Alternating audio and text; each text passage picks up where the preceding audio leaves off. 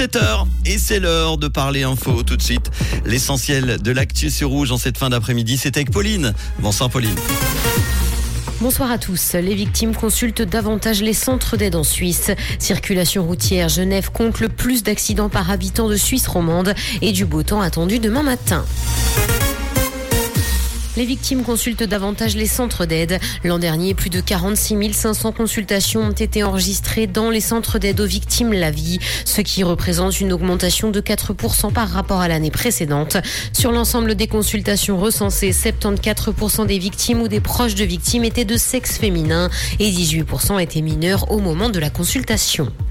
Circulation routière, Genève compte le plus d'accidents par habitant de Suisse romande. C'est ce que montrent les données de l'Office fédéral de la statistique, mais aussi de l'Office fédéral des routes. En nombre absolu, le canton de Vaud recense cependant plus d'accidents qu'au bout du lac. Mais proportionnellement à sa population, les routes genevoises sont plus dangereuses. Par ailleurs, les cantons les moins bien classés sont du côté alémanique. Justice, mort de Mike. Le procès des six policiers impliqués s'est ouvert à Renan. Ils sont prévenus d'homicide par négligence pour la mort de Mike, décédé suite à une arrestation musclée à Lausanne. La première journée du procès est consacrée à l'interrogatoire des parties et des témoins seront entendus demain, tandis que les plaidoiries sont programmées mercredi. Le tribunal correctionnel devra ensuite juger si les six policiers ont réagi ou non de manière proportionnée. Dans l'actualité internationale, diplomatie, les États-Unis ont officiellement demandé à réintégrer l'UNESCO et ce cinq ans après avoir quitté l'agence onusienne sous l'impulsion de Donald Trump et ce parce qu'il dénonçait un parti pris anti-israélien persistant. Une décision doit être rendue en juillet sur le sujet. Pour que Washington puisse réintégrer l'UNESCO, il faut que la majorité des autres États votent pour. La reconnaissance des personnes fonctionne aussi de dos sur Google Photos. Le service d'hébergement a amélioré sa fonctionnalité. Fonctionne donc même lorsque les visages ne sont pas visibles. Elle apparaît d'ailleurs lorsque l'on utilise l'outil de recherche et pour en bénéficier, il faut activer l'option regroupement des visages. Le système semble s'appuyer sur divers éléments pour recouper les informations.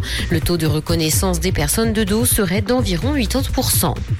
Carnet noir, Silvio Berlusconi est décédé. Le cavaliere s'en est allé ce matin. L'homme politique et d'affaires italien était âgé de 86 ans et était retourné à l'hôpital vendredi dernier. Il souffrait d'une pneumonie et d'une forme de leucémie. Des hommages lui ont été rendus notamment par l'ancien président du Conseil Matteo Renzi. Merci beaucoup Pauline. Rouge, l'info revient dans une heure.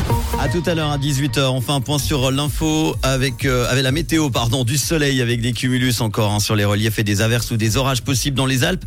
Il fait chaud aujourd'hui, 26 à Lausanne et Villeneuve, 27 encore à Nyon et Cossonay, 28 à Morges, Neuchâtel et Sion. Le soleil se couchera ce soir à 21h26. Demain mardi sur le nord du plateau et du Jura, le temps restera bien ensoleillé. On aura quelques passages nuageux sur le bassin lémanique et peut-être des averses locales dans le sud du Jura. Dans les Alpes et les Préalpes, ce sera assez ensoleillé avec toujours des nuages l'après-midi en montagne suivis de quelques averses ou orages.